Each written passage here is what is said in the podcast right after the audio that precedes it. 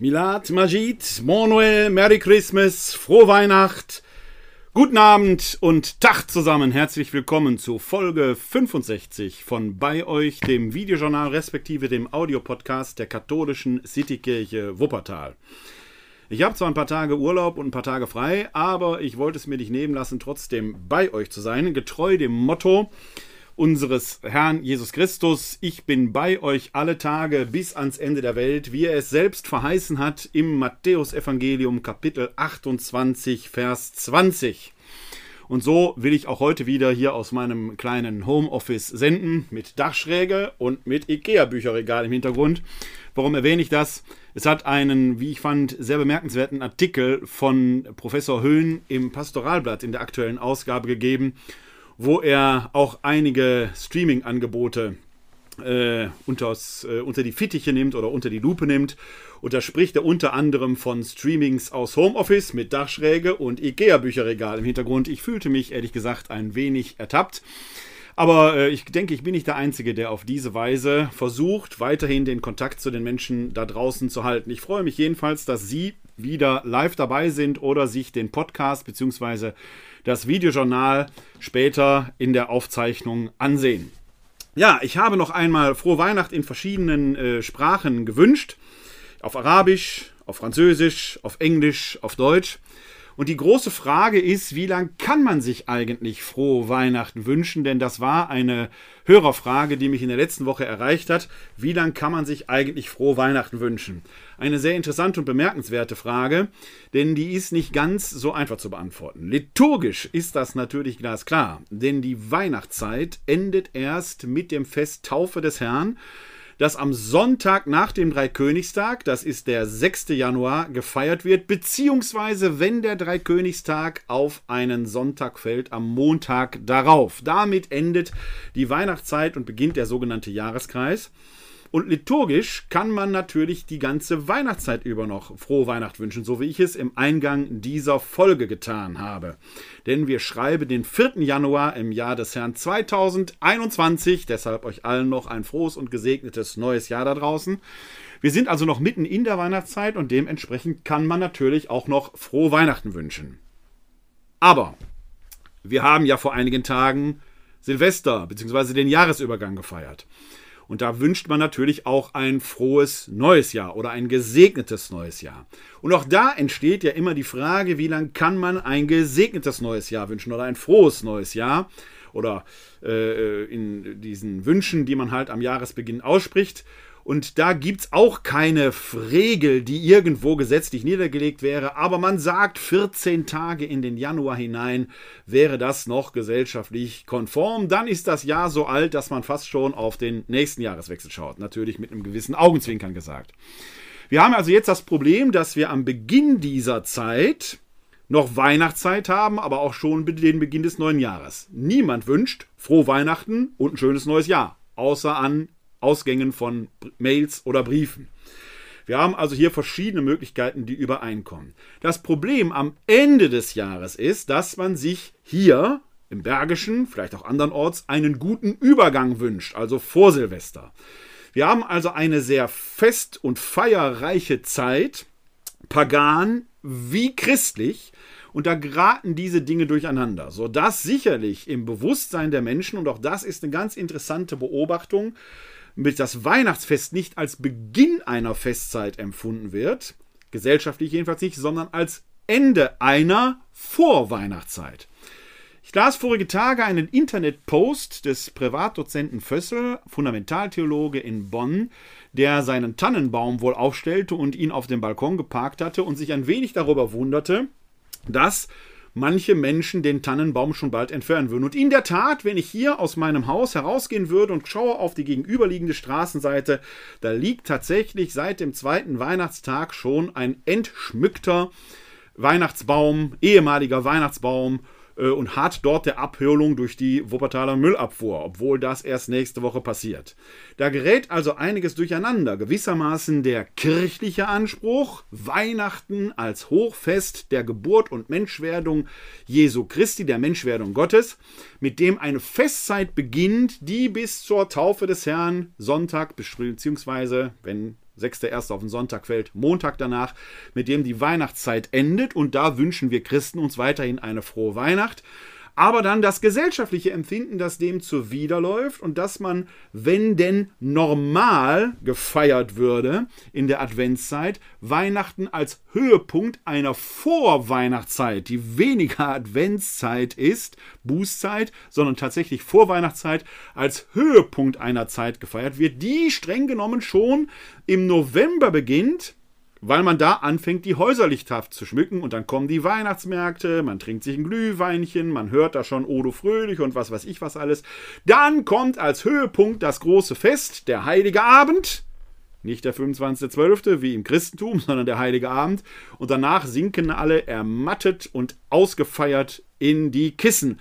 Und zwei Tage später stört dann auch schon der Weihnachtsbaum, den man ja schon vier Wochen vorher beheimatet hat. Also wir merken, dass da gesellschaftlich, in der gesellschaftlichen Dramaturgie sich etwas entwickelt hat, was nicht so komplett konform ist mit der christlichen Dramaturgie. Ob das schlimm ist, darüber wage ich gar kein Urteil zu fällen.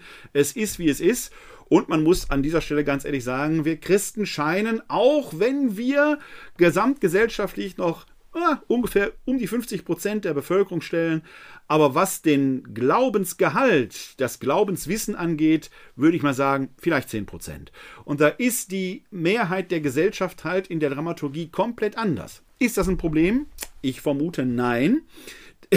Das Christentum hat immer wieder auf solche gesellschaftlichen Entwicklungen reagiert, dass wir Tannenbäume in unsere Wohnungen stellen ist ja eigentlich auch kein christliches Symbol, sondern kommt aus keltischen äh, Brauchtümern, aus germanischen Brauchtümern, die halt dort einen Lebensbaum im Winter aufgestellt haben. Und es ist mal irgendwann christianisiert worden. Also man sollte da die Kirche im Dorf lassen. Aber die Frage, bis wann kann man sich sinnvollerweise ein frohes Weihnachtsfest wünschen, kann ich hier ehrlicherweise mit der, Fra mit der Antwort äh, kundtun, bis zum Festtaufe des Herrn. Das ist am Sonntag nach dem 6. Januar, beziehungsweise wenn der 6. Januar selbst auf einen Sonntag fällt, was hin und wieder vorkommt, am Montag danach. Dann endet die Weihnachtszeit und dann beginnt der sogenannte Jahreskreis. Freilich, dass man möglicherweise schief angeschaut wird, wenn man jetzt noch jemandem frohe Weihnachten wünscht, liegt das eben daran, dass der gesellschaftliche Duktus sich bezüglich Weihnachten, na, sagen wir mal, etwas anders entwickelt hat, als die christliche Lehre es erwarten lässt. Und da bestehen bestimmte, sagen wir mal, Störungen, ist vielleicht zu viel gesagt, ja, Interdependenzen, die auch damit zu tun haben, dass natürlich auch das Neujahrsfest mit dem Wunsch für ein gesegnetes neues Jahr dazwischen kommt. Also macht euch keinen Kopf, wenn ihr euch noch frohe Weihnachten wünscht, alles ist gut. Wenn ihr schief angeguckt werdet, schiebt doch einfach ein und ein frohes neues Jahr hinterher und alle werden sich gegenseitig anlächeln und so soll es sein. Wir sind weiterhin bei euch. Auch im neuen Jahr versuchen wir regelmäßig hier aus meinem kleinen Homestudio zu senden. Live und in der Aufzeichnung könnt ihr euch das anschauen. Ihr erreicht uns nach wie vor unter 0202 4296975 oder schickt uns eine E-Mail an bei-euch at katholische-citykirche-wuppertal.de.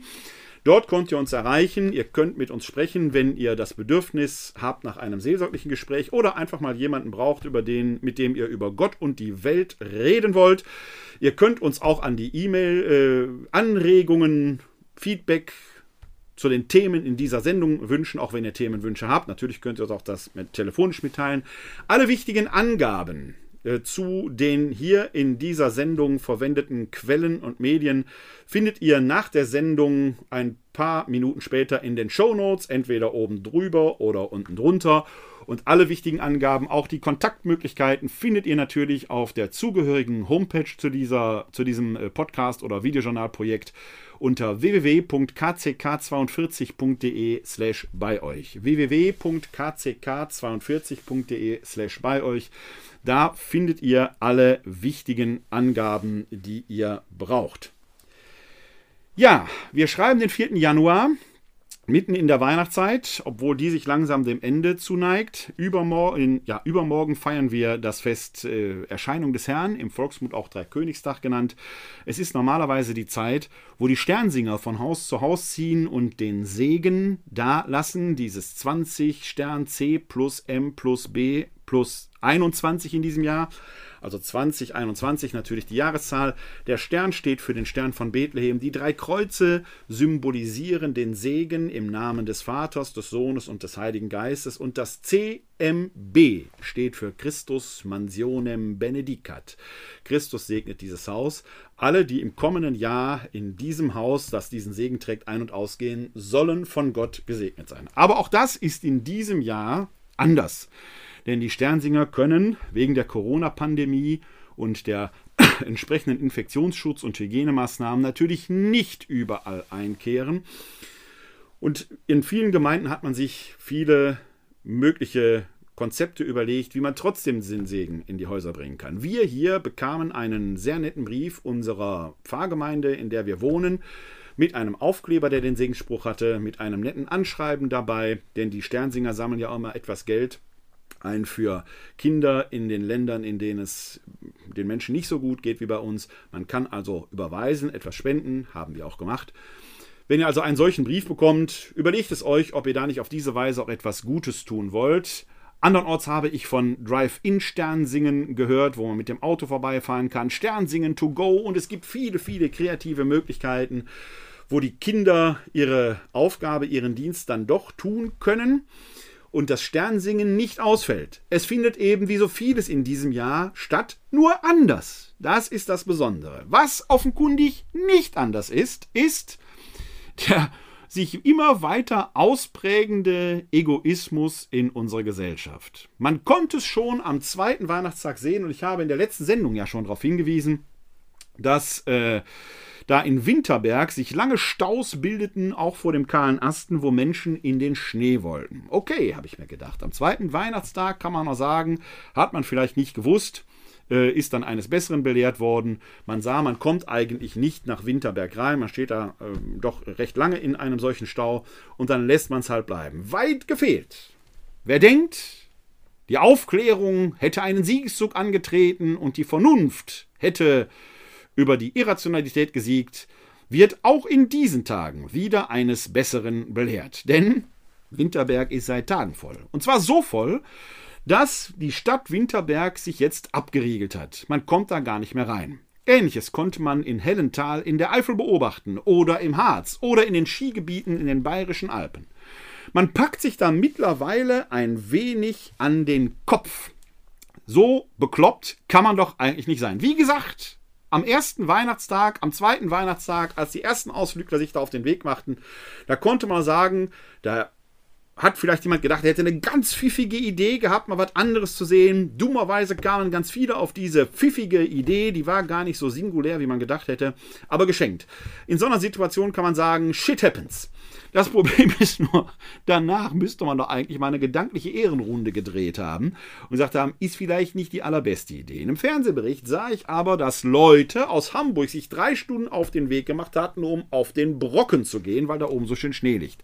Drei Stunden fährt man durch die Gegend, um dann kurz vor Ziel kehrt machen zu müssen, weil der Brocken gesperrt ist. Liebe Leute, was soll ich davon halten? Wir haben offenkundig ein Grundprinzip in unserer Gesellschaft entwickelt, das nach dem Motto, und so heißt die heutige Sendung ja, Me, Myself and I. Die drei wichtigsten Themen, der der heutige und moderne Mensch folgt. Me, Myself and I. Oder auf Deutsch, ich, ich und ich. Damit ist doch eigentlich alles gesagt. In, äh, vor ein paar Jahren sprach man da noch von Ego-Shootern. Ego-Shooter scheint auch jetzt hier so ein passender Begriff zu sein äh, der ähm, äh, deutlich macht, dass der nächste so überhaupt nicht letzten Endes im Blick ist. Und da im Prinzip eine Grundfrage an unser gesellschaftliches Zusammenleben gestellt wird.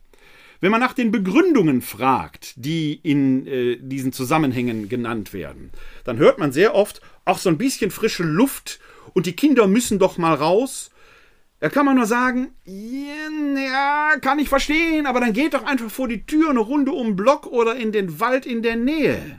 Da ist auch frische Luft und man kann raus. Dann höre ich die Begründung, ja, ich war zwei Wochen in Quarantäne und mir fiel die, auf, mir fiel die Decke auf den Kopf. Ja, kann ich auch verstehen. Aber dafür musst du nicht nach Winterberg fahren oder nach Hellental. Das Problem ist, dass frische Luft trügerisch ist. Davon haben wir im Sommer gezehrt, als die Zahlen sehr niedrig waren. Jetzt im Winter ist frische Luft sicherlich auch nicht verkehrt, aber es kommt auf die kontextuellen Settings an. Man braucht sich nur mal bei einem kalten Wintertag nach draußen stellen auf den Balkon und haucht mal aus. Und dann guckt mal, wohin eure Atemwolke sich bewegt. Die kann man ja jetzt teilweise sehen. Das sind diese berühmt-berüchtigten Aerosole. Die braucht man also gar nicht sichtbar machen, die sind schon sichtbar. Wenn Wind weht, kein Problem, dann wird das weggeweht. Bei starkem Wind geht aber niemand auf den kahlen Asten, da ist es viel zu kalt oben. Das macht man dann nicht. Wenn aber kein Wind weht, dann könnt ihr sehen, wie dieser Atem quasi mehr oder weniger vor euch stehen bleibt. Und jetzt stellt euch vor, da sind 20, 30, 40 Leute oder noch mehr, die auf dem Haufen stehen.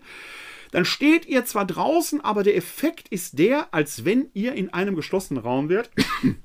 Denn ihr steht in dieser Aerosolwolke, die sich da bildet. Was ist das Problem? Das dazugehörige meteorologische Phänomen sogenannte Immersionslage. Der Luftaustausch findet nicht statt. Und das ist etwas fundamental anderes als im Sommer, wo alleine die Thermik durch die Hitze, durch die Sonnenstrahlung steigt die Luft permanent nach oben. Da entstehen also entsprechende Sogwirkungen, sodass wir im Sommer permanent diesen Luftaustausch haben. Das Argument, das im Sommer hervorragend war, da ist frische Luft, da kann nicht so viel passieren, ist jetzt mitunter, je nachdem wie die Wetterlage ist, höchst trügerisch.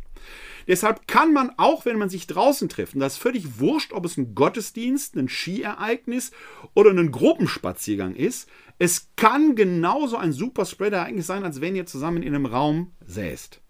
Das heißt, die Idee, raus an die frische Luft kann doch nicht schaden. Im Prinzip ja, aber es kommt auf den Kontext an. Raus an die frische Luft ist dann gut, wenn ihr euch mehr oder weniger an die Abstandsregeln haltet und das heißt im Moment höchstens zwei Personen oder eben als Familie unterwegs sein. Hier wird jetzt gerade im Kommentar die Frage gestellt, warum, ich lese mal vor von Roland Penck, warum dürfen wir denn dann nicht heizen in den Kirchen?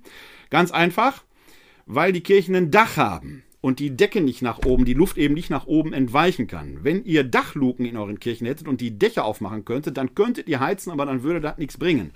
Denn in einer Kirche wird durch die Heizluft die Luft zwar nach oben abgeleitet, die fällt aber an den Seiten wieder runter und verteilt deshalb die Aerosole komplett im Kirchenraum. Im Sommer steigen die Aerosole mehrere hundert Meter nach oben und verteilen sich komplett überall und werden da verdünnt. Dieser Verdünnungsprozess findet in einer Kirche nicht statt. Dann kam noch zum Beispiel eine Anfrage Besserwisser Nebenbemerkung, kommt zu Taufe des Herrn. Taufe des Herrn ist immer am Sonntag nach Epiphanie, wenn der 6. Sonntag, 6. Januar ein Sonntag, also am 13. Januar ist, wie zum Beispiel 2019. Ja, ist nicht, nicht ganz richtig, vielleicht habe ich mich etwas unklar ausgedrückt. Denn Taufe des Herrn fällt auf einen Montag, das muss ich mich selbst ein bisschen korrigieren, aber auch diese Bemerkung. Wenn der 6. Januar Epiphanie am Sonntag gefeiert wird. Das könnte man in diesem Jahr zum Beispiel machen, wenn man am Mittwoch, dem 6. Januar, nicht Epiphanie feiert, sondern das kann regional vorkommen, dass man das auf den kommenden Sonntag verschiebt. Dann würde Taufe des Herrn auf den darauffolgenden Montag verschoben. Das meinte ich äh, konkret. Das ist übrigens, diesen Exkurs muss ich jetzt kurz zu Ende bringen, weil es hier um diesen Kommentar geht. Das hat übrigens eine ganz konkrete Auswirkung, denn der Sonntag nach Taufe des Herrn heißt immer der zweite Sonntag im Jahreskreis. Konkret wäre also Taufe des Herrn eigentlich der erste Sonntag im Jahreskreis, der wird aber nie so genannt. Und zwar nicht, weil es Taufe des Herrn ist, sondern weil Taufe des Herrn manchmal unter ganz bestimmten Umständen auf einen Montag fallen kann, nämlich wenn Epiphanie an einem Sonntag gefeiert wird, wenn es zum Beispiel vom 6. Januar dahin verschoben wird. Was regional bedingt vorkommen kann. Aber Bernhard Feuerstein hat natürlich in dem Sinne recht, da habe ich mich etwas unklar ausgedrückt. Wenn der 6. Januar auf einen Sonntag fällt, dann wird Epiphanie am 13. Januar gefeiert, so wie es 2019 war. Das war nur der kleine Exkurs, um diese Fragen noch zu beantworten. Musste ich kurz dazwischen schreiben. Also, das Problem sind und bleiben die Aerosole. Wohin werden die abgeleitet? Im Sommer durch die heiße Luft verteilt sich das in der Atmosphäre. Ein gigantischer Raum, wo Verdünnungseffekte stattfinden, die habe ich in einem Kirchenraum nicht. Da werden die zwar auch nach oben abgeleitet, aber die bleiben ja nicht oben, sondern die werden durch die Konvektionskräfte, letzten Endes fallen die an den Wänden wieder runter, vermischen sich, reichern sich im Raum entsprechend an. Und das Schlimme ist noch, es bleibt dann nicht um den einzelnen, die einzelne Person herumstehen, sondern es verteilt sich komplett im Kirchenraum. Damit habe ich ein Infektionsrisiko geschaffen. Deshalb sollte man in Kirchenräumen jetzt nicht heizen. Einen ähnlichen Effekt habe ich eben, wenn ich in einem Pulk jetzt am Skilift oder sonst wo stehe. Wenn kein Wind weht und wenn Wind wehen würde, würden die Leute wahrscheinlich sehr schnell nach Hause gehen, weil durch die entsprechenden Verdunstungseffekte die gefühlte Temperatur radikal sinken würde. Stehen die letzten Endes auch in einer Aerosolwolke. Durch die entsprechenden Immersionskräfte, die da sind, kann jeder im Winter sehen, wenn Nebel ist. Der zieht ja auch nicht einfach ab. Oder wenn man schon ein paar Jährchen auf dem Buckel hat, dann wird man sich erinnern, dass wir in den 80er Jahren Smog-Alarme hier in Deutschland hatten, wo die stickige, schlechte, verbrauchte Luft, die verunreinigte Luft nicht abziehen konnte. Da kann, kann man merken, frische Luft draußen alleine ist ein bedingt taugliches Argument, das unter bestimmten Umständen zutrifft, nämlich im Sommer. Das Recht auf Freiheit. Man muss sich doch frei bewegen können. Ja klar, könnt ihr machen. Aber man muss das eigene Recht auf Blödheit nicht so ausleben, dass man andere damit gefährdet. Das heißt, geht raus, geht um Block, geht in den nächsten Park, geht im Wald spazieren in eurer Nähe. Das bisschen Schnee, was jetzt am kahlen Asten oben liegt, kann doch nicht allein der Grund sein, sich und andere dermaßen in Gefahr zu bringen. Sind wir also eine Gesellschaft aus Egoisten geworden? Etwa vier Kilometer von hier befindet sich das Bergische Krematorium an der Stadtgrenze zu Hahn zwischen Vorwinkel und Hahn. Und da stapeln sich mittlerweile die Särge, sodass das THW, wir sind in Wuppertal, nicht in Sachsen, in Sachsen ist das bekannt. Aber auch hier im Bergischen, in Wuppertal, kommt das Krematorium nicht hinterher, um die entsprechenden Aufgaben dort erledigen zu können. Das Technische Hilfswerk baut da Zelte auf damit die Särge dazwischen gelagert werden können. Wer hier immer noch von mangelnder Übersterblichkeit redet, hat den Schuss ehrlich gesagt nicht gehört. Wir haben da ein massives Problem und wir können dieses Problem immer nur gemeinsam lösen. Solange immer noch jemand meint, für ihn würden Sonderrechte gelten oder er könnte doch mal, weil er gerade dies oder jenes hat, er müsste jetzt mal dringend ein Bedürfnis befriedigen, vergeht sich letzten Endes an allen weil der Lockdown und die entsprechenden Möglichkeiten weit darüber hinaus verlängert werden müssen. Das Problem ist, wir sehen dieses Virus nicht und wir sehen in unserem Alltag in der Regel die Auswirkungen dieses Virus nicht. Gestorben wird auf Intensivstationen, geröchelt wird auf Corona-Stationen. Niemand läuft röchelnd und blutspuckend über die Straße, sodass man das sehen kann. Gestorben wird einsam. Beerdigt wird im Einzelfall teilweise mittlerweile unter Ausschluss der Öffentlichkeit, selbst teilweise unter Ausschluss der Familien. Das scheint mir ein grundlegendes Problem zu sein, dass viele dieses Virus immer noch nicht ernst nehmen. Das hängt vielleicht auch mit einem gesamtgesellschaftlichen Bewusstsein zusammen. Hätte man vielleicht im November schon härter reagiert und nicht mit diesem Wellenbrecher-Lockdownchen da irgendwo rumgemacht, dann wäre vielleicht die Gesamtstimmung etwas schärfer gewesen, aber das Bewusstsein wäre stärker geworden. So hat man gesagt, und das Bewusstsein bei den Menschen ist mal, ist doch erlaubt. Ja, steht schon im 1. Thessalonicher Brief. Vieles ist erlaubt, aber nicht alles nützt euch. Prüft alles, was wichtig ist. Und Im ersten Korintherbrief findet man auch eine entsprechende Stelle. Prüft also das, was euch nützt. Ihr wollt raus? Dürft ihr. Aber es macht wenig Sinn, sich in den Stau zu stellen. Da kommt ihr auch nicht raus. Ihr werdet abgewiesen, ihr müsst umkehren, ihr wart gar nicht draußen. Geht doch einfach in der Nachbarschaft ein bisschen spazieren. Den gesamten Vorgang, den man da in den letzten anderthalb Wochen beobachten konnte, fast überdeutlich, aber auf den Punkt gebracht. Und als Ruhrgebietsmensch schätze ich auch die verwendete Sprache, die da verwendet wird. Hartmut El-Kurdi in einem Kommentar für die Taz zusammen. Er schreibt dort, da sitzt man also zwischen den Jahren in seiner Eremitage, blickt zurück auf knapp zehn Monate voller Indoor-Kontaktvermeidung, Outdoor-Plauderspaziergänge, Zoom-Konferenzen und abgesagter Live-Auftritte und auf unendlich peinliches Gejammer eines Teils der gebildeteren Schichten. Vielen erging es im Pandemiejahr schlecht. Allen voran den an Covid-19 Erkrankten und Verstorbenen. Aber auch Menschen, die vorher schon wenig hatten und plötzlich gar nichts mehr verdienten. Oder Frauen und Kindern, die mit gewalttätigen Männern in Wohnungen eingesperrt waren. Oder den psychisch Kranken. Aber sonst? Angesichts der Bildungsbürger und ESO-Hippies, die gemeinsam mit Rechtsradikalen gegen die vermeintlichen Einschränkungen ihrer Freiheit protestierten, gern auch mal mit gelbem Stern an der Brust, dachte ich oft an die weisen Worte meines Onkels Kalle. Euch verwöhnten Arschgeigen geht es einfach zu gut. Und ich füge hinzu, und zwar schon immer. Und stets auf Kosten anderer. Schon als Kind musstet ihr zu Weihnachten nur eine Liste hinkrakeln und zack lagen die Geschenke unterm Tannenbaum. Ihr konntet immer alles machen, was ihr machen wolltet. Reisen, wohin ihr reisen wolltet, studieren, was ihr studieren wolltet und wohnen, wo ihr wohnen wolltet. Jetzt ist mal kurz Pause mit eurer Personality Show und wie es sich für dreijährige Ego-Monster gehört, werft ihr euch auf den Boden und schreit und strampelt wild mit Arm und Bein herum. Und kaum einer nimmt euch ernst. Nur dieser fiese Nazi-Junge aus dem Naziviertel, dem ihr sonst wohlweislich nicht begegnen wollt, der sagt, ihr habt recht, die Angela, der Karl, der Jens und der Bill, die sind schuld, das sind Diktatoren, denen hauen wir jetzt aufs Maul. Und hinter allem steckt der George, der, der ist Jude, den knüpfen wir an die Laterne. Letzteres überhört ihr selbstverständlich. Das wäre ja auch zu eklig. Ihr wollt nur Liebe und Freiheit. Und das keift ihr den Journalisten auch liebevoll ins Gesicht. Kleiner Tipp. Falls ihr jemals wieder ernst genommen werden wollt, hier eine unvollständige Liste von seit Jahren real nicht existierenden oder eingeschränkten Freiheiten, für deren Durchsetzung ihr euch im Jahr 2021 zur Abwechslung mal engagieren könntet. Die Freiheit, als Kind von armen Eltern problemlos eine höhere Schulbildung zu erlangen. Die Freiheit, sich als orientalisch aussehender Mensch überall in Deutschland angstfrei bewegen zu können, auch in sächsischen Nahverkehrszügen. Die Freiheit, selbstbestimmt sterben zu dürfen. Die Freiheit, als Frau nicht sexuell belästigt und die Freiheit, als Schwarzer nicht ständig von der Polizei kontrolliert zu werden. Am drängendsten aber die Freiheit, als Kind in einem Flüchtlingslager nicht zwischen Müllbergen ohne Toilette und fließendes Wasser leben zu müssen und missbraucht zu werden. Das wäre doch ein schöner Anfang für eure Rehabilitation.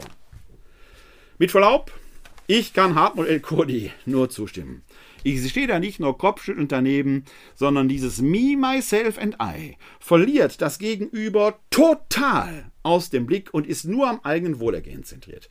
Es ist eben genau das, worüber wir schon häufiger bei, bei euch gesprochen hatten, dass man da sitzt und sagt, der Mittelpunkt der Welt bin ich. Von meiner Warte aus scheint alles auf mich zu drehen. Selbst die Sonne dreht sich jeden Tag um mich. Und ich kann jedem, der so denkt, nur sagen, was für ein Irrtum. In der Mitte stehe doch schon ich. Merkt ihr es, wie bekloppt das ist? Ein solches kleines Virus bringt die Gesamtgesellschaft, die Weltgesellschaft an den Rand. Und ihr habt nichts Besseres zu tun, als im Moment Schlitten zu fahren. Ich kann das verstehen. Man ist als Kind nur einmal drei oder vier Jahre alt. Man erlebt nur einmal im Leben den ersten Schnee. Und nein, durch eine Pandemie geht keine ganze Kindheit verloren. Denn ob du als Dreijährige den ersten Schnee siehst oder als Vierjährige, es ist nur ein Jahr und du wirst genauso darüber staunen. Du wirst aber nicht darüber staunen wollen, sondern trauern, wenn deine Liebsten, weil du dich irgendwo aus einer Geschichte angesteckt hast, an Covid erkranken, möglicherweise sogar sterben. Dann hat sich dein Ausflug so richtig gelohnt. Ein bisschen Verzicht, nur ein wenig, und wir könnten eine Welt retten. Wir werden diese Welt aber nicht retten, wenn du deine kleinen Bedürfnisse hier und jetzt und sofort mal wieder befriedigen musst. Aber es ist ein großes Hoffnungszeichen erscheint am Horizont. Der Impfstoff ist da, hurra, hurra. Und sofort geht der Egoismus weiter. Ist schon unglaublich. Es ist unglaublich. Auf der einen Seite wird gemeckert, dass man überhaupt geimpft werden soll. Da wird von Impfpflicht schwadroniert, die nie jemand in den Raum gestellt hat. Dann wird darüber gejammert, warum ist nicht genug da? Wieso geht das so langsam? Deutschland first! Ist wirklich so einfach? Klar kann man sagen, die Israelis, die haben da irgendwie sehr klug reagiert, aber letzten Endes haben die auch nur entweder sehr viel Geld ausgegeben, weil die alles Mögliche bestellt haben. Da würde man hier im Land sofort wieder schreien, jammern, wo soll das ganze Geld hin? Ist als zum Wente rausgeschmissen, der Steuerzahler muss bezahlen. Würde man wie die Nächsten wieder jammern. Oder sie haben einfach eine Wette gewonnen, weil sie aufs richtige Pferd gesetzt haben. Ja, mit dem Wissen spiele ich morgen, spiele ich auch am letzten Samstag nochmal Lotto. Mit den Zahlen, die ich heute kenne, werde ich am Samstag Millionär geworden sein. Israel ist so groß wie Hessen von der Bevölkerungszahl. Deutschland 20 mal so groß. Kann man das so einfach vergleichen? Dann leben wir noch in einer Europäischen Union. Und Deutschland hatte die Präsidentschaft inne im letzten halben Jahr. Deutschland hat dafür gesorgt, dass die gesamte EU da mit Impfstoffen versorgt wird. Kann man sich da selbst bedienen wie in einem Selbstbedienungsladen? Wie ist das eigentlich? Gibt es den Impfstoff nur für Reiche, die ihn sich kaufen können? Wie ist das eigentlich mit den Ländern in der so früher sogenannten dritten Welt, mit denen, die es sich nicht leisten können? Sagen wir da, ist doch egal. Und dann wundern wir uns immer, dass sich wieder Flüchtlingstracks auf den Weg machen dahin, wo es den Leuten besser geht. Wie ist das eigentlich mit der Solidarität, die in der Nachbarschaft, wie wir gerade gehört haben, schon nicht funktioniert? Sollte die nicht wenigstens international funktionieren? Der Impfstoff ist jetzt da seit dem 27. Dezember. Seit gut einer Woche. Zwei Tage danach. Zwei Tage danach las ich schon die ersten Meldungen, dass doch die Geimpften gefälligst Sonderrechte zu genießen hätten, während andere darüber schwadronierten, ich lasse mich auf keinen Fall impfen, wer weiß, was da drin ist, der wird ja Gene. Beides. Beides zeugt von einem Phänomen, das nachaufklärerisch seit den 90er Jahren des 20. Jahrhunderts wirklich Karriere macht. Die Blödheit wächst unendlich. Wie wär's denn mal, wenn all diejenigen, die da ihr Maul aufreißen, um ihre Meinung kundzutun, sich vorher einfach mal fundiert, fundiert informieren? Also auf wissenschaftlich gesicherte Quellen zurückgreifen. Jeder, der mal studiert hat, jeder, der mal in der Schule irgendwo eine Arbeit schreiben musste, weiß doch, dass man Thesen nicht einfach nur raushaut, sondern dass man sie begründet. Und begründen kann ich sie nur mit gesicherten Quellen.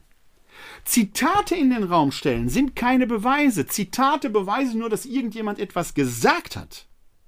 Ich kann nicht sagen, Karl Lauterbach hat gesagt, doch kann ich schon sagen, aber dann sage ich damit nur, dass Karl Lauterbach gesagt hat. Ob Karl Lauterbach oder Jens Spahn oder Bachti oder wie die alle heißen. Egal von welcher Fraktion die sind. Ob die auch recht haben, ist doch nicht nur damit gesagt, dass sie irgendwas gesagt haben. Mich interessiert auch, auf welcher Basis sagen die das. Wie ist das begründet? Man muss also Quellenstudium betreiben. Man muss die Seriosität überprüfen. Ich kann nicht einfach sagen, in einem YouTube-Video hat irgendein Schwindelarzt von der Schwindelambulanz was gesagt. Der hat seine Approbation verloren mittlerweile. Und hat die für das Finanzamt am Hals, weil er sich möglicherweise bereichert hat. So einfach ist es doch nicht. Es reicht doch nicht, bei Russia TV hinzugucken oder zu sagen, bei YouTube habe ich gesehen oder in Facebook habe ich einen Post gelesen. Da ist kein Beweis. Das heißt nur, da hat irgendjemand irgendwas gesagt. Der auch die Wahrheit sagt. Der neueste Klopper ist eben die Impfung. Verändert die die Gene? Ich blende euch mal ein Bild ein, das ich gefunden habe, wo nach meinem Dafürhalten sehr schön beschrieben wird, wie diese Impfung wirkt. Mal gucken, dass das Bild auch tatsächlich kommt. So, da ist es. Da könnt ihr es sehen. Ist also eine relativ komplexe Situation und ich lege euch in die Show Notes auch noch einmal einen, ähm, äh, einen äh, Link zu einem Video der äh, WDR-Sendung Quarks und Co., das so in 20 Minuten sehr, sehr gut über diesen Impfstoff informiert und damit meine ich jetzt, wenn ich das sage, dass dort auch entsprechend die Quellen angegeben werden, die Quellen zitiert werden, auf entsprechende Studien verwiesen wird und so weiter und so weiter. Unter anderem wird da auch sehr gut auf die Frage eingegangen, warum ging die Entwicklung dieses Impfstoffes jetzt so schnell? Wird sehr erhellend in, äh, dort erklärt, weil es oft schlicht und ergreifend die Dauer bei Impfstudien eine Finanzfrage ist. Die Frage ist, lohnt es sich für die Studierenden, für die Forschenden, äh, Firmen, das entsprechend zu machen, fließen da die Mittel. Und die Mittel flossen jetzt halt sehr schnell. Der Staat hat zum Beispiel BioNTech Pfizer oder CuraVac und wie die alle heißen, entsprechende Mittel zur Verfügung gestellt. Das Geld war da, man musste das gar nicht groß beantragen. Allein dadurch werden die Prozesse schon beschleunigt. Aber in dem Video, wirklich sehr sehenswert, die 20 Minuten solltet ihr investieren, wird das sehr, sehr gut dargestellt und ähm, äh, erklärt. Hier in dieser Grafik kann man das aber in einer Kurzform auch schon sehr schön sehen, dass dieses Coronavirus auf einem RNA-Strang zurückgreift, der in diesen Spike-Proteinen ist. Das sind diese kleinen äh, Auswuchtungen, die auf dem Virus sind, mit denen sich das Virus an die Zelle anhaftet. Und diese RNA und RNA ist nicht die DNA, die in unseren Zellkernen sitzt, Diese RNA wird durch den Impfstoff in den menschlichen Körper eingeführt, denn diesen, diese RNA-Stränge weist unser Körper sowieso auf, weil damit bestimmte Proteine produziert werden, mit denen dann entsprechend auch zum Beispiel Abwehrstoffe bereitgestellt werden können. Das heißt, die Impfung führt dazu, dass unser Körper diese spezifische RNA des Coronavirus, die diese Spike-Proteine ausbildet, kennenlernt und dagegen Antikörper bildet. Ist damit eine Gefahr verbunden, an Covid zu erkranken? Nein, weil diese RNA sich nur auf das Spike-Protein, nicht aber auf das eigentliche Virus bezieht. Ist eigentlich nicht so schwer zu verstehen. Der Vorgang, das zu produzieren, schon phänomenal. Und dass das tatsächlich heute möglich ist, finde ich es eine Glanzleistung der Wissenschaft. Wie kann man da entsprechend meckern? Das heißt, dieses Virus wird besiegt mit den eigenen Waffen. Das ist quasi die Kurzform dessen, was ihr hier auf dieser Grafik seht. Wie gesagt, schaut euch einfach mal das Video von Quarks und Co. an. Da ist das alles noch viel ausführlicher, über 20 Minuten und auch, wie ich finde, sehr, sehr anschaulich und sehr gut erklärt. Wird man also durch, dieses, durch diese Impfung krank? Man müsste die Frage stellen, nach allem, was man derzeit weiß, Wahrscheinlich nicht. Man wird die üblichen Nebenwirkungen haben, die aber natürlich zeigen, dass der Körper arbeitet. Denn der Körper erkennt ja dort einen, ein Protein, das er nicht kennt, das er bekämpfen muss. Natürlich reagiert er darauf. Und wenn der Arm ein bisschen dicker wird oder man da etwas heißer wird, man vielleicht sogar Schüttelfrost bekommt, dann zeigt das erstmal nur, der Körper macht seine Aufgabe. Er tut, was er tun soll. Er fängt an, Antikörper zu bilden. Ist ein Vorgang, den man immer beobachten kann bei jeder anderen Verletzung, die man hat, wenn der Körper sich gegen Eindringlinge wehrt. Eine Nebenwirkung, eine solche Nebenwirkung ist also nur ein Beweis, tatsächlich die Impfung wirkt. Mehr nicht. Was kann man über Langzeitwirkungen sagen? Auch das wird in dem Quarks und Co. Video hervorragend erklärt. Wir haben in den jetzigen Impfstudien mehr Beteiligte gehabt als bei vielen, vielen anderen Impfungen. Und die Nebenwirkungen, die da aufgetreten sind, sind eben die üblichen Impfnebenwirkungen. Wenn es jetzt Fälle geben sollte von einem Sonderfall unter eine Million, wird man die natürlich jetzt nicht wissen. Die wird man erst wissen können, wenn vielleicht drei, vier Millionen Menschen geimpft sind. Aber selbst dann muss man, und das ist bei jeder Medikamentengabe so, selbst bei Globuli so, selbst bei homöopathischen Mitteln, wenn ihr dran glaubt, so. Es ist immer eine Risikoabwägung. Wer glaubt, weil ein Wirkstoff aus einer Blume heraus extrahiert wäre, wäre der besser, als wenn man ihn chemisch herstellt, ignoriert natürlich völlig, dass auch ein natürlicher Wirkstoff nur wirkt, weil er Nebenwirkungen hat. Sonst würde er nicht wirken. Da braucht man ihn nicht nehmen. Also es ändert sich nichts daran. Jetzt kommen wir aber zu der Frage, sollen Geimpfte Sonderrechte haben? Erstmal ist diese Frage in sich, mit Verlaub, irgendwie asozial. Denn was ist denn mit denen, die sich gerne impfen lassen wollen? Wir haben ja keine Impfpflicht, aber jetzt aus Solidarität warten und anderen den Vortritt lassen, weil die aufgrund spezifischer Gefährdungen halt äh, äh, die Impfung vielleicht dringender benötigen.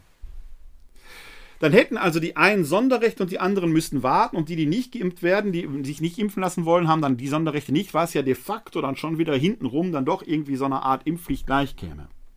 Wo kommt dieser Gedanke überhaupt her? Dann heißt, wir müssten ja erstens zum Beispiel sämtliche Restaurantbesitzer impfen, damit die ihre Restaurants aufmachen können, damit die Geimpften dann in Impfrestaurants reingehen. Also, ich, äh, wir reden, wie gesagt, der Impfstoff ist eine Woche da. Und das ist die wichtigste Frage, die ihr euch da draußen stellt. Oder manche, die euch da draußen stellen. Also manchmal denke ich, so ganz richtig, das ist me, myself and I, Hauptsache ich oder was? Also, es ist noch gar nicht geklärt, das weiß man halt noch nicht, ob dieser Impfstoff auch so wirkt, dass er nicht mehr infektiös macht.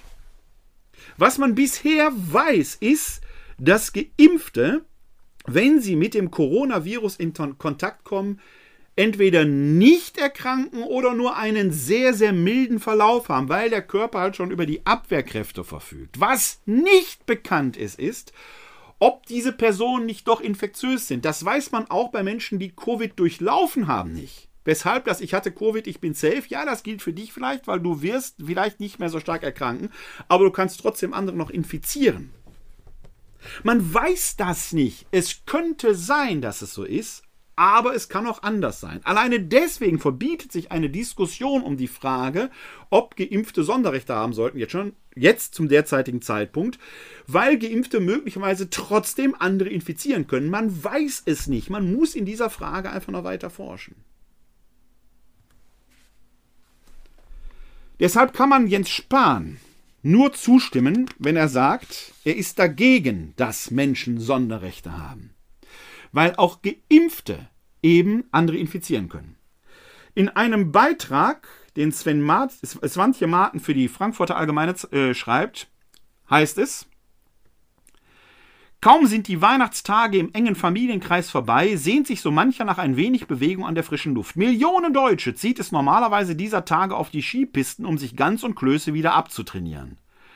Angesichts der Risiken und Nebenwirkungen des Reisens in der Corona-Pandemie werden in diesem Jahr aber wohl viele schweren Herzens darauf verzichten müssen. Klammer auf Nebenbemerkung, haha, man sieht, das Gegenteil ist der Fall.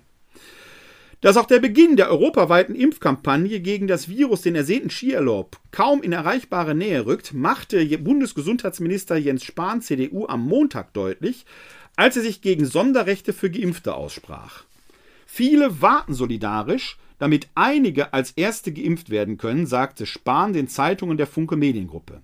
Und die noch nicht geimpften erwarten umgekehrt, dass sich die Geimpften solidarisch gedulden. Keiner solle Sonderrechte einfordern, bis alle die Chance zur Impfung gehabt hätten. Dem kann man eigentlich nichts hinzufügen. Auch hier ist es eine ganz grundlegende Frage der Solidarität. Es ist für mich, wir können darüber streiten, sehr gerne, aber bitte akzeptiert, für mich ist es eine Frage der Solidarität, dass man sich impfen lässt.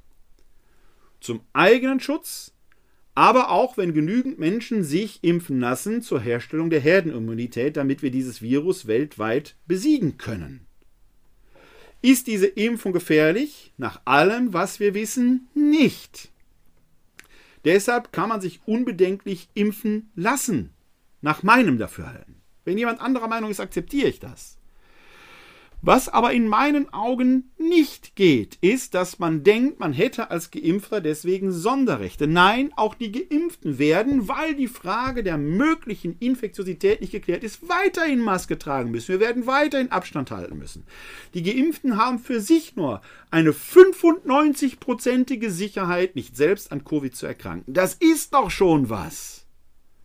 Und gerade in diesem Schutz müssen wir gemeinsam in großer Gelassenheit und Besonnenheit daran arbeiten, dass wir dieses Virus besiegen können. Bitte, liebe Leute, ich merke das seit 20, 30 Jahren, dass die Frage der Solidarität eine der herausforderndsten der Gegenwart ist. Die letzten Tage, Wochen und Monate zeigen, dass sie nicht nur eine Herausforderung ist, sondern zur Grundlage einer grundlegenden Bildungsfrage gemacht werden muss. Die Menschen denken nur noch an sich, da ist zwar an jeden gedacht, aber die Gesellschaft selber wird dabei in die Knie gehen. Ich will das äh, an einem Beispiel deutlich machen. Dieses Me, Myself and I wird in einem Bild vom Leib aufgegriffen. Und ja, diejenigen, die jetzt ein bisschen wissen vom Christentum, von der Bibel, denken jetzt, jetzt kommt das Bild vom Leib Christi bei Paulus aus dem 1. Korintherbrief, Kapitel 12. Nicht schlecht, weil der Paulus dieses Bild tatsächlich aufgreift. Aber er entwickelt es gar nicht. Er greift auf einen Topos zurück, der im gesellschaftlichen Kontext damals schon wirklich äh, schon wirksam war. Denn dieses Bild vom Leib begegnet uns auch in völlig paganen Kontexten. Mir ist es zum Beispiel das erste Mal im Lateinunterricht begegnet, als wir die Schrift Ab Urbe Condita von Livius gelesen haben. Und dieser Livius schreibt dort in Ab Urbe Condita im zweiten Buch, Kapitel 32, folgendes. Zu der Zeit, als im Menschen nicht wie jetzt alles im Einklang miteinander war, sondern von den einzelnen Gliedern jedes für sich überlegte und für sich redete, hätten sich die übrigen Körperteile darüber geärgert, dass durch ihre Fürsorge, durch ihre Mühe und Dienstleistung alles für den Bauch getan werde, dass der Bauch aber in der Mitte ruhig bleibe und nichts anderes tue, als sich der dargebotenen Genüsse zu erfreuen.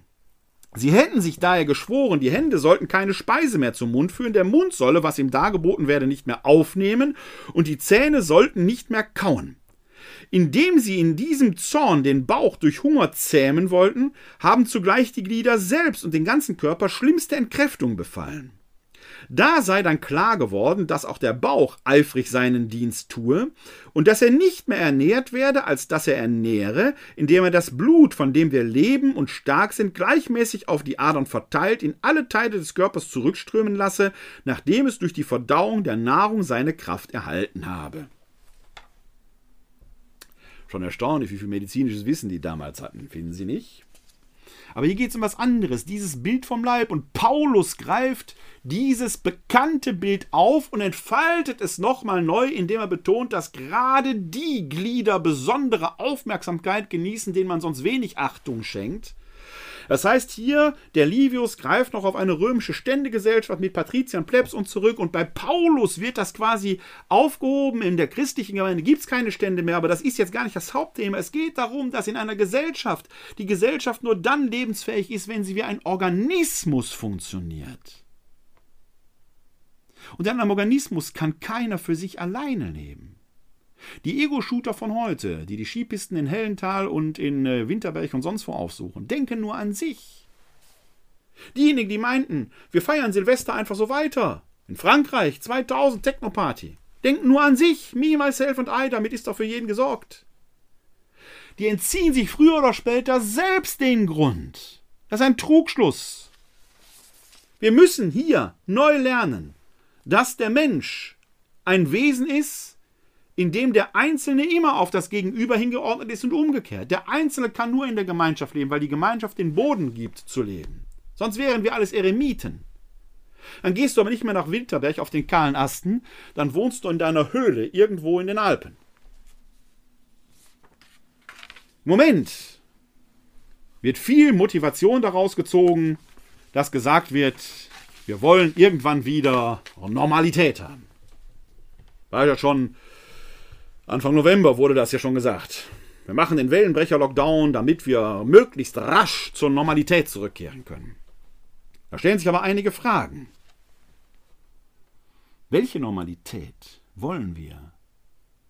Diese Normalität der Unsolidarität, die sich entwickelt hat ja lange vor Corona, deren Blüten wir jetzt nur sehen? Eine Solidarität, in der es nur um Karriere geht, um Geld, weiß schon Geld.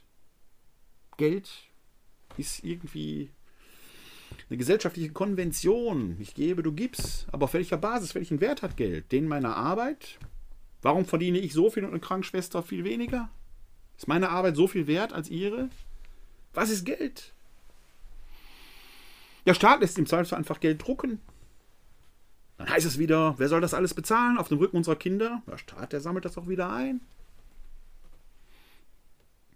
Was ist die Normalität, zu der wir zurück wollen? Die, in der jeder seine eigenen Bedürfnisse befriedigt? Und die Toten? Und die Armen, die, die im Mittelmeer ertrinken, die Kinder, die sich auf Moria, auf Lesbos von Ratten beißen lassen müssen, das die Normalität, die wir halten wollen? Herr Matelski schrieb in einem Kommentar zur letzten Folge, dass sie der Sicht, da wäre sie anderer Meinung als ich, dass, äh, weil ich gesagt habe, wir werden nicht mehr zurück zur Normalität können. Und Hella Matelski schrieb darauf, doch, sie würde glauben, dass viele einfach wieder zu dieser alten Normalität zurückkehren würden. Und ich muss ihr leider recht geben. Viele, und das sieht man ja jetzt, nehmen nicht nur die drohende Gefahr nicht ernst, sie werden einfach auch in ihr altes Leben zurückkehren wollen. Aber Jetzt schon wird ja davon geredet, wenn es um die Frage der Schulöffnungen geht, ob man da nicht zurück zur Normalität muss. Was ist das denn für eine Normalität? Wenn da ein Schüler sich einen Wecker stellen muss, damit er alle 20 Minuten Fenster aufmacht, die sitzen alle mit Masken da, alle mit Charles, weil aschkalt im Raum ist oder auf Abstand und dann wird wieder geschlossen, weil irgendjemand sich eine Infektion gehabt hat oder dann wird Hybrid gemacht oder mit äh, die eine Hälfte sitzt im Klassenraum, die andere Hälfte sitzt zu Hause oder alle sitzen zu Hause, weil dann funktioniert das WLAN nicht, die Internetleitung stimmt nicht, der Lehrer hat sich immer noch nicht in Digitalität fortgebildet, kann mit den Medien nicht umgehen, ruft einfach nur an, gibt ein paar Arbeitsblätter und, und, und, und, und. Da ist die Normalität, die Rückkehr zur Normalität in der Schule. Im Moment, liebe Freundinnen und Freunde da draußen, ist nichts normal. Und diese Erfahrung, und es wird noch bis Ende 2021 und vielleicht sogar noch länger dauern. Dann sind wir zwei Jahre mit diesem Virus unterwegs. Die wird sich in unser Unterbewusstsein mindestens eingebrannt haben. Wie werden wir uns denn nach dieser Pandemie begrüßen? Werden wir uns wieder um den Hals fallen? Werden wir uns noch vorbehaltlos die Hand geben? Oder hat sich der Fistbump dann so etabliert, dass das die neue Weise des Begrüßens ist? Wer weiß das schon?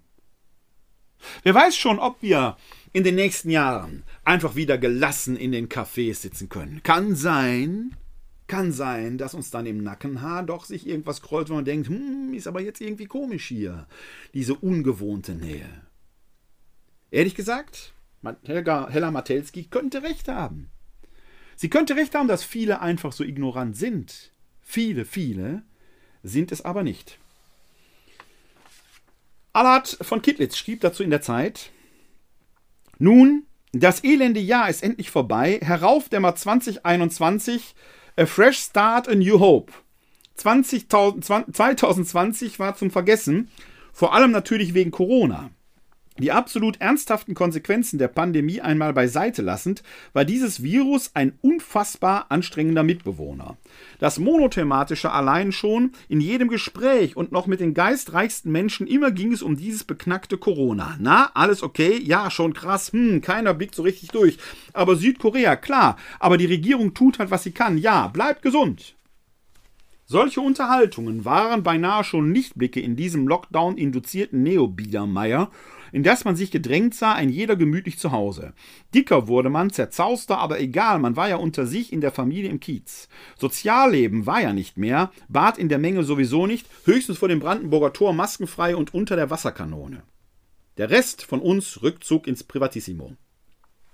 2021 verspricht ungleich besser zu werden. Ja der Impfung, ja des inneren Exils ins Mar-a-Lago. Es geht wieder aufwärts und vor allem werden wir doch endlich nach dieser Einöde wieder zueinander finden, zu den anderen Menschen. Das wird ein Fest. Ich kann mir vorstellen, dass die Wiedereröffnung der Gesellschaft nicht nur angenehm sein wird, zum einen werden öffentlich bald alle wieder durcheinander brabbeln in wilder, aufmerksamkeitsheischender Pseudokommunikation über das Thema, das der Tage zufällig angespült hat, das der Tag zufällig angespült hat. Und da wird kein Drosten sein, zugegen sein, um ex cathedra zu erklären, was sicher, was kontingent und was schlicht falsch sei, um die Bildzeitung zufriedenstellend abzuwatschen. Wir werden ganz sicher durch die Segnungen der Zwei-Haushalte-Regel vermissen, wenn wir, wieder, wenn wir wieder im Bus zum Büro sitzen oder auf anstrengenden Geburtstagspartys und höflichkeitsbedingten Dinners, Diners bei Halbbekanntschaften heimlich auf die Uhr schielen und uns wünschen, wir dürften zu Hause sein. Wie in den goldenen Corona-Zeiten, als man noch nicht einmal um Entschuldigung bitten musste fürs Fernbleiben, denn es war ja überhaupt nicht denkbar, überhaupt irgendwo anders als zu Hause zu sein. Gaudiamus igitur bedeutet das alles wahrscheinlich. Lasst uns fröhlich sein. Morgen schon stehen wir wieder irgendwem gegenüber, der uns hilfreich erklärt, wir seien doch bereits auf der anderen Seite des Flusses. Dieses Me, Myself and I, das wird uns noch sehr, sehr lange beschäftigen. Das wäre eine wirklich neue Normalität, wenn der Gemeinschaftssinn wieder gestärkt würde. Aber im Moment sieht man allerorten nur Me, Myself and I. Ja, wir haben den 4. Januar. Es ist der Montag nach dem zweiten Sonntag nach Weihnachten. Der hat aber keinen eigenen Festtag, sondern der Festtag heißt 4. Januar. Man merkt, es geht auf den 6. Januar zu. Das Fest Drei Könige. Und da habe ich die erste Lesung vom heutigen Tag als Text für unsere kurze Schlussandacht ausgesucht. Lesung aus dem ersten Johannesbrief. Meine Kinder, lasst euch von niemand in die Irre führen, wer die Gerechtigkeit tut, ist gerecht, wie er gerecht ist. Wer die Sünde tut, stammt vom Teufel, denn der Teufel sündigt von Anfang an. Der Sohn Gottes aber ist erschienen, um die Werke des Teufels zu zerstören. Jeder, der von Gott stammt, tut keine Sünde, weil Gottes Same in ihm bleibt. Er kann nicht sündigen, weil er von Gott stammt. Daran kann man die Kinder Gottes und die Kinder des Teufels erkennen. Jeder, der die Gerechtigkeit nicht tut und seinen Bruder nicht liebt, ist nicht aus Gott. Wort des lebendigen Gottes. Dank sei Gott.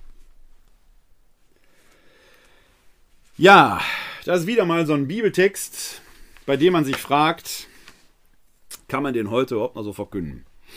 Vom Teufel ist die Rede und von der Sünde. Alles so Worte, die haben sich da überlegt. Bei der Sünde wäre ich vorsichtiger. Vor einigen Jahren hat ein Kölner Kommunikationsdesigner Erik Flügge ja ein Buch veröffentlicht, Die Kirche verreckt an ihrer Sprache, wo er sagte, die Kirche muss ganz neu sprechen lernen. Da bin ich nicht so ganz seiner Meinung, weil ich glaube, dass viele der alten Begriffe, die wir von früher her kennen, heute noch lebendig sind. Nehmen wir mal Gnade, Erlösung, Sünde, alles abgeschmackte Begriffe, oder? Aber wie ist das mit euch? wenn ihr bei Rot über die Ampel fahrt. Ihr von der Polizei angehalten werdet und der Polizei sagt, ihr hättet da eine Verkehrssünde begangen. Aber er würde nochmal Gnade vor Recht ergehen lassen. Fahrt ihr dann nicht erlöst davon? Ihr merkt, die Begriffe Sünde, Gnade und Erlösung, die funktionieren auch heute noch. Ganz so einfach ist es eben dann doch nicht wenn man davon spricht, dass die Sprache alles alt und überkommen sei. Nein, manches ist aktueller, als man sich glaubt und spielt auch in unserem Kontext noch eine Rolle. Aber der Teufel, der Teufel, wir haben vorhin in dem Kommentar von Hartmut El Kurdi ja von kleinen Teufeln gehört. Man kann sie beim Edeka sehen, beim Lidl, beim Aldi, beim Rewe, egal wo ihr einkauft, beim Netto, beim Kaufland, egal wo. Diese kleinen Teufel, die sich da in der Quengelzone, kurz vor der Kasse, wo die Süßigkeiten so stehen, auf den Boden werfen, weil sie ihr Schokolädchen nicht kriegen. Kleine, diabolische Wesen, die viel Unruhe in den Laden bringen und einem so richtig auf den Sack gehen können. Die kleinen Teufel, sie sind überall. Manche, manche stehen sogar an den Hängen und Pisten.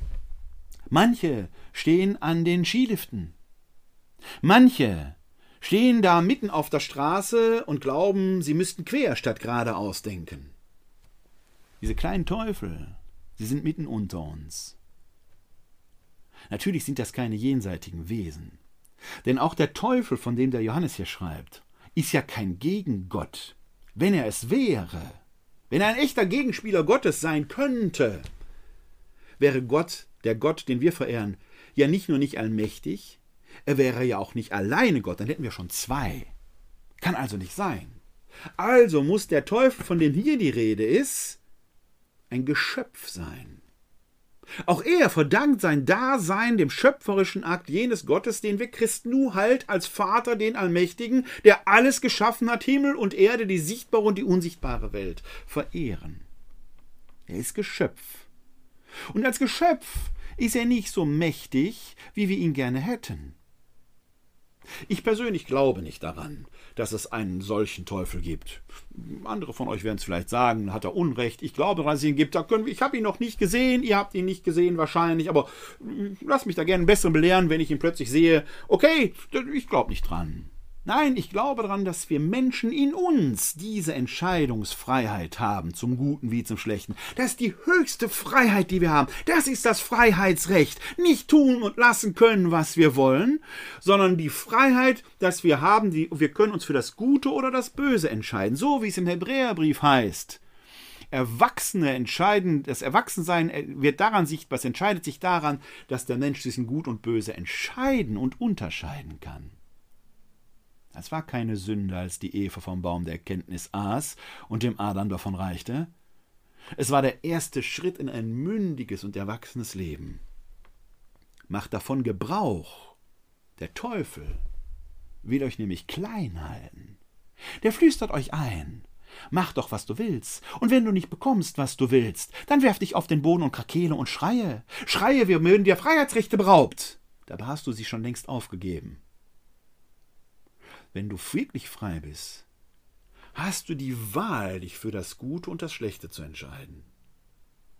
Wenn du den Weg des Guten gehst, wirst du erst nach den anderen fragen, ob es denen gut geht, denn du weißt, ohne die anderen wirst auch du nicht leben können.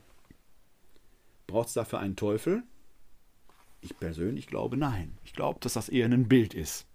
Ihr kennt dies, alle diese Bildchen, Engelchen und Teufelchen auf der Schulter. Aber die Fähigkeit zum Guten und die Fähigkeit, nur das zu tun, was ich gerade tun will, die ist da. Wählt das Leben. Wählt das Gute.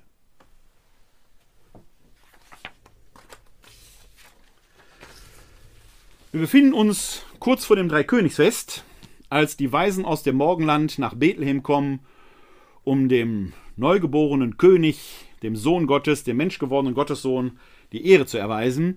Und es heißt, sie folgten einem Stern. Und ja, wir haben ja vor einigen Zeiten, vor zwei Wochen hier, äh, diesen Stern von Bethlehem über uns sehen können, als Jupiter und Saturn immer näher kamen und am 21. tatsächlich in Konjunktion kamen. Da konnte man es leider nicht sehen, weil das Wetter zu schlecht war. Aber dieses Lied über den Stern von Bethlehem singe ich jetzt trotzdem zum Abschluss. Stern über Bethlehem, zeig uns den Weg, führ uns zur Klippe hin, zeig, wo sie steht, leuchte du uns voran, bis wir dort sind, Herr über Bethlehem, führ uns zum Kind. Stern über Bethlehem, bleib mir nicht stehen, Du sollst den steilen Pfad vor uns hergehen, führ uns zum Stall und zu Esel und Rind, Stern über Bethlehem, führ uns zum Kind. Stern über Bethlehem, nun bleibst du stehen und lässt uns alle das Wunder hier sehen, dass da geschehen, was niemand gedacht. Stern über Bethlehem in dieser Nacht. Stern über Bethlehem, wir sind am Ziel, denn dieser arme Stall bringt doch so viel. Du hast uns hergeführt, wir danken dir. Stern über Bethlehem, wir bleiben hier.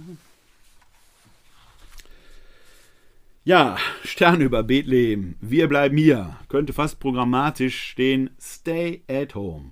Und wenn ihr Bewegungsdrang habt, geht mal um Block, geht in den Park in der Nähe, vielleicht in den nächsten Wald.